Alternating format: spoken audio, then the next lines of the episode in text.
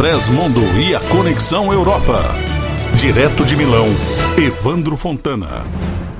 A Itália bateu um novo recorde diário de pessoas infectadas pelo coronavírus nesta terça-feira. Ocorreram 21.994 novas infecções em 174 mil testes realizados. Os mortos foram 221. No dia anterior, eram 141, segundo dados do Ministério da Saúde. Aumento de pacientes também em terapia intensiva. São mais 127 nas últimas horas, totalizando 1.411 pessoas com Covid em UTIs na Itália. Itália. Nas enfermarias normais, existem agora 13.955 pacientes, com um aumento de 958 somente em 24 horas. Os atualmente positivos chegaram a 255.090. A Itália aumentou o número de leitos hospitalares, mas o número de médicos é insuficiente se houver sobrecarga do sistema, alerta o principal sindicato italiano de médicos hospitalares. O secretário nacional, Carlo Palermo, Esclarece: os lugares em terapia intensiva não funcionam sozinhos, são estruturas de grande intensidade profissional e requerem pessoal altamente qualificado. Sem médicos e enfermeiras, o crescimento do número fica no papel.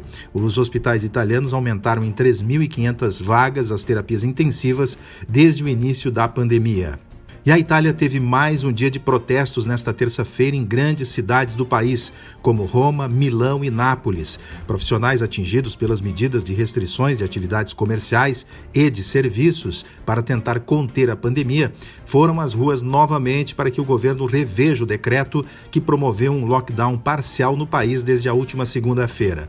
Para tentar acalmar os ânimos das áreas mais descontentes, o primeiro-ministro Giuseppe Conte anunciou ontem um pacote econômico de medidas medidas compensatórias para os setores atingidos. Serão destinados 5 bilhões de euros, cerca de 34 bilhões de reais, parte a fundo perdido e parte em isenções fiscais aos restaurantes, bares, academias, sorveterias, táxis, confeitarias, piscinas, cinemas, teatros, turismo, associações esportivas, entre outros. O ministro da Economia, Roberto Gualtieri, explicou que os valores serão maiores daqueles destinados aos setores nos meses de março e abril, quando a Itália promoveu um lockdown generalizado. Alguns setores vão receber até 150% a mais. O governo italiano pretende diminuir a curva de contágios que subiu drasticamente nas últimas semanas. De Milão, Itália, Evandro Fontana.